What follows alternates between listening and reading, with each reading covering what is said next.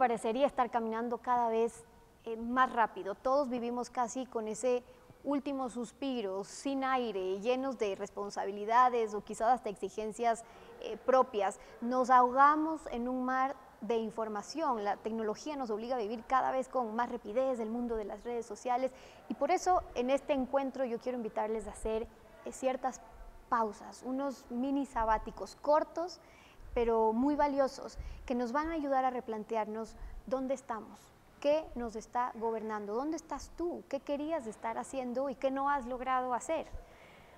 ¿Estamos teniendo la vida que imaginábamos tener o qué nos frena? Quiero conectarles a ustedes en estos espacios con mentes sabias, mentes eh, brillantes, que han logrado simplificar sobre todo lo que parece bastante eh, complicado en nuestra existencia, pero que si nos damos el tiempo para resolverlo, nos ayuda a encontrar ese sentido, ese sentido que a mi juicio se está perdiendo. Y por eso aprovecho este encuentro hoy con Rodolfo Cabrera. A Rodolfo más bien lo conocen como, como un ladrón de lágrimas, como un ratero de penas, un saqueador de problemas, un salteador de miedos. Rodolfo, gracias por aceptar esta invitación. No, gracias a ti, Estefania, mi privilegia tu invitación eh, y me honra pues participar en, este proyecto cuyo propósito es aportar un poco de luz a, tus oyentes. Hoy quiero, Rodolfo, que hablemos del miedo. Y muchos de quienes nos están escuchando dirán, bueno, yo no tengo tantos miedos, pero si vuelvo a replantear la pregunta y si les pregunto, ¿dónde estás? ¿Qué quieres hacer? ¿Y qué no has hecho aún? Probablemente en esa cadena encontramos miedos, miedos al fracaso, miedo a sentirnos solos, miedo a ser rechazados, a sus propios traumas. El miedo, dirías tú, Rodolfo, es el, mayor paralizador, el paralizador de sueños. Es el único, no es el mayor, es el único. Miedo es el causante de las guerras, de los divorcios, de los asesinatos, como también es el causante de los éxitos, de la felicidad, depende cómo le proceses. Entonces el miedo es materia prima. El miedo es a la, a la cebada lo que la confianza es a la cerveza, es materia prima. Si tú le pides, a, le pides a la vida cerveza, la vida es tan justa, tan justa que te va a mandar cebada. Y si le pides mariposas, es tan justa que te va a mandar orugas. Y si le pides confianza, la vida es tan justa que te va a enviar materia prima, el miedo. El problema es que el ser humano, la perspectiva que el ser humano tiene del miedo, es que es algo que puedes espantar, que puedes eliminar, que puedes tomarte una pastilla y luchar contra el miedo. Y lo que resistes persiste. El, el miedo no es nada más que energía, potencial puro.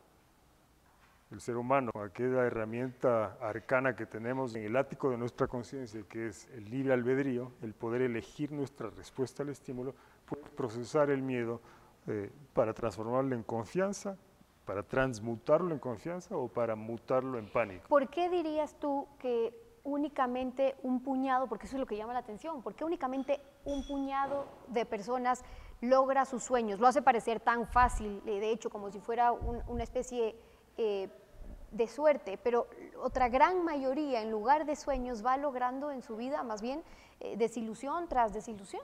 El miedo es la cicuta, es el arma, es el veneno que los seres humanos inconscientemente utilizamos para asesinar nuestros sueños. Entonces los, seres humanos somos homicidas inconscientes de nuestros propios sueños. Y el primer paso que tenemos que hacer es tomar conciencia de que nadie más que nosotros somos los asesinos y conscientes de nuestros propios sueños. Entonces pasar de homicidas de nuestros sueños a asesinos es un gran paso y darse cuenta de que nosotros mismos estamos utilizando el miedo para abortar nuestros sueños. Ahora, quienes nos, están escuchando ahora dirán, pero bueno, para distinguir qué patrones, qué patrones escondidos quizás existen que pueden explicar estos eh, misterios. La vida es, como dijo Churchill alguna vez sobre los rusos, la vida es un acertijo envuelto en un enigma dentro de un misterio. La vida no está para ser entendida, está para ser interpretada. Y el intérprete no puede ser un científico, ¿no? de esos que extirpan, toman muestras, hacen biopsias, sacan conclusiones lógicas y arman hipótesis. El intérprete tiene que ser un artista, un violinista en trance, un sibarita, catador de suspiros. El, el, intérprete de la vida tiene que ser un músico de la vida. La vida está para ser interpretada, no para ser entendida. Hay dos factores que son comunes en todo ser humano. La una es que todos tenemos miedo, todos. Y todos tenemos sueños. Personas que pueden pensar que no tienen miedos. Bueno, tienen miedos, sino que están tan bien anestesiados que dicen no tienen miedos. ¿Cómo te anestesias? Con el pensamiento. Estamos en la vorágine del día a día corriendo de aquí para acá y no hacemos pausas. ¿Pausas de qué? De dejar de pensar y de sentir la vida. La vida no está para pensarse, sino para sentir. Entonces, ¿cómo nos anestesiamos del miedo? Pensando, con Facebook o con, lo que sea. Nos anestesiamos y decimos, no tengo miedo. Y el miedo, cuando nos anestesiamos, se va pudriendo. Es como limpiar tu casa, meter debajo de la alfombra la basura y decir, mi casa está limpia. El miedo tarde o temprano comienza a aparecer. Pero los síntomas podrían eh, ser claros, detectar cuando estamos actuando por miedo, pero el diagnóstico quizás es más difícil. Es decir, esa es otra historia, es difícil aceptar qué pasó en nuestra vida quizás para que vivamos con ciertos miedos. Con miedos quiero decir el miedo al fracaso, el miedo a la soledad, el miedo a divorciarnos, el miedo a la enfermedad, el miedo a la muerte, tantas, tantas cosas que pueden frenar, ¿verdad? Nuestra, nuestra posibilidad de alcanzar nuestros sueños. ¿Tú dirías que es importante identificar la causa, llegar a hacer memoria y llegar a la raíz? La razón por la que tenemos miedo es por el simple hecho de que somos seres humanos. El miedo tiene un propósito, tiene un objetivo, que es que lo transmutemos y lo transformemos en confianza. La materia primera de la confianza es el miedo. Eh, la vida es una novela. Tu vida es una novela, la mía es una novela, la vida del mundo es una novela. Hay tres personajes, hay la víctima, el victimario y el héroe, no hay más. Y siempre la víctima es la materia prima del héroe. Si tú le vas a, Clark Kent, Superman, es una víctima más, es un ciudadano más que cuando alguien requiere de su ayuda, le sale la capa. Entonces el héroe, la diferencia entre la víctima y el héroe, víctima, victimario y el héroe, es que el héroe es generoso y la víctima, el victimario son egoístas. Pero quizás lo que el papel más cotizado de esa novela es el de víctima. El papel más cotizado es el de víctima. En un divorcio todo el mundo se siente víctima. En la política tú le preguntas a cualquier político, ¿usted es la víctima o el victimario? Te va a decir, no, yo soy la víctima. El otro es el victimario. Y vas donde el otro, le preguntas si es que él es la víctima y te va a decir que sí, que el otro es el victimario. El papel más cotizado es el de la víctima. Entonces el ser humano está en este, en este estadio evolutivo que le llamamos vida, en donde tenemos cuerpo y psiquis, para trascender la víctima y, y ser héroes. Y el héroe es básicamente el que piensa en el prójimo antes de sí mismo. La víctima y el victimario se quejan y piden. Se quejan y piden. Son quejones y pedigüeños. El héroe agradece y da. Ahora, no es tan fácil ser sinceros con nuestros miedos. Si nosotros nos preguntamos a qué le tenemos miedo, por qué hemos vivido con este miedo durante quizás y en muchos casos toda una vida, identificarlos es incluso más difícil, pero lo más difícil es saber si seguimos actuando como respuesta a ese miedo, si estamos o seguimos metidos en ese, en ese camino, en lugar, si nos estamos poniendo nuestros propios frenos, en lugar más bien de irle soltando. Hay solamente un miedo. Tú dices, hay miedo a la guerra, miedo a perder la vida, miedo a la enfermedad, miedo a la soledad, a lo que fuere. En realidad es, es un solo miedo el que el ser humano tiene, que es a perder lo ganado. Por lo tanto, el momento en que el ser humano pierde todo, lo último que le queda por perder es el miedo. Entonces, la primavera árabe, que tú conoces, eh, en donde cayeron como dominó una serie de gobiernos tiranos, villanos en el Medio Oriente, el detonante de eso fue que un heladero en Tunisia perdió el miedo, porque un policía le quiso sobornar y no le quiso pagar por el helado que le dio. Entonces, ¿qué es lo que hizo? Se tiró un galón de gasolina y se quemó. Entonces perdió el miedo.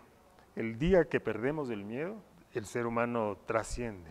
No existe en el mercado un antídoto del miedo, porque quienes estén escuchando esta entrevista dirán, bueno, yo me siento así, me siento identificado, pero ¿cuál es, cuál es el antídoto? Pero probablemente dentro de nosotros sí existe esta especie de pastilla que por lo menos pueda aliviar el dolor, porque esta, estos miedos con los que vivimos a la larga pueden estar generando dolor y sufrimiento. El miedo es el causante de que las personas terminen en la cárcel, el miedo es el causante de las guerras, eh, de todo. Si es que tienes miedo y tú te inyectas el antídoto, vas a tener confianza. Entonces necesitas dos cosas, necesitas el antídoto y necesitas una jeringa para inyectarte. La gratitud es el antídoto del miedo. ¿Cuál es la jeringa con la que te inyectas? La jeringa es la pregunta. La misma jeringa que utilizamos para inyectarnos queja, entonces con la misma jeringa que te inyectas la queja, te puedes, le puedes lavar y te inyectas la gratitud. ¿Cuál es la jeringa? La jeringa es la pregunta. ¿Qué me falta? Se pregunta la víctima y el, y el victimario y pide aquello que le falta el héroe se pregunta qué me sobra y cómo puedo aportar aquello que me sobra. Ahora, vivir sin miedos en realidad suena como una utopía, como una libertad añorada, pero eh, existen caminos. E, el miedo puede estar ahí, pero existen formas de transformarlo. El miedo o muta o, o transmuta.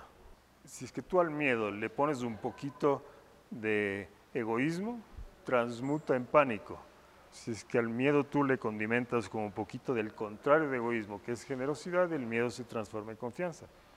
Entonces vamos a tener miedo hasta el día que nos muramos. El miedo es energía, no es nada más. Entonces la energía no puede desaparecer, la energía solamente se transforma. ¿no? El miedo no está para ser eliminado, ni para ser controlado, ni para ser manejado, está para ser procesado como materia prima que es. ¿Cómo lo procesamos? Con gratitud. Pero ¿cómo ir sanando si, si es que existiría una fórmula para ir sanando gradualmente esas cicatrices, esas secuelas que deja eh, el paso de estos eh, miedos colapsando en nuestra propia vida? Todos necesitamos un baño de realidad. Entonces tú me dices, ¿cómo ir sanando? Bañándose de realidad. En términos coloquiales le llaman un ubicatex, para que te ubiques. ¿Cómo te ubicas? Los griegos le llamaban, en la mitología griega había el concepto de la némesis. La némesis es lo que hoy día se llama crisis, ¿no? topar fondo en términos coloquiales. Cuando topas fondo, lo primero que tienes que hacer, porque estás en el hueco, estás en el fondo y quieres salir, obviamente. Pero el problema es que crees que estás en el fondo, pero hay un fondo más profundo. Entonces hay que ir al fondo más profundo. ¿Cómo? Con un baño de realidad. Irse a un orfanato, al orfanato de niños con SIDA, en donde hay niños que no tienen piernas, no tienen ojos, y, y contarles tus penas a esos niños, contarles de, de, qué te estás quejando. Cuando salgas de, ese orfanato, no te va a provocar seguirte quejando, te va a provocar hacer lo que hacen los héroes, que es agradecer y dar. ¿Cómo ir sanando? Comparándose. Se escucha mucho que los padres dicen a los hijos, no te compares, no te compares, ¿no es cierto? Entonces creemos que no, no hay que compararse, pero es imposible no compararse. El ser, la, la, mente, la psiquis del ser humano es un, es un artefacto evaluatorio. Está permanentemente comparándose. Tus zapatos con mis zapatos, tu auto con mi auto. Entonces siempre estamos comparándonos. Es como decir, si, dices no te compares, es como decir no respires. No te puedes no comparar. Entonces, lo que sí puedes es elegir con quién te comparas, con el que tiene los zapatos Prada de mil dólares o con el que no tiene zapatos. Si te comparas con el que tiene los zapatos de mil dólares, lo que te va a provocar es quejarte y pedir. Pero si te comparas con el que no tiene zapatos o con el que no tiene pies, no te va a provocar quejarte, te va a provocar agradecer y darle y dar el, zapato viejo que tienes. Y como consecuencia de eso, creas un vacío en tu vida de zapatos y, los zapatos que querías te llegan. Pero primero tienes que vaciarte, tienes que dar para poder recibir. Y sobre todo para reconocer todo lo que tenemos para estar agradecidos, que eso sería otro tema y otra conversación. Por ahora les quiero dejar con estas reflexiones con Rodolfo. Gracias Rodolfo por habernos no, muchísimas gracias a ti y a tu público. Y a ustedes para que lo piensen y hasta un próximo encuentro. Durante 47 años, Banco del Pacífico ha marcado el camino de la innovación para mejorar la vida de todos los ecuatorianos. Desde 1972 nos hemos transformado cada día, desarrollando productos y servicios que brindan nuevas y mejores oportunidades para todos. Queremos agradecerte por permitirnos crecer contigo, por brindarnos tu confianza y por hacernos parte de tu futuro. Banco del Pacífico, innovando desde 1972.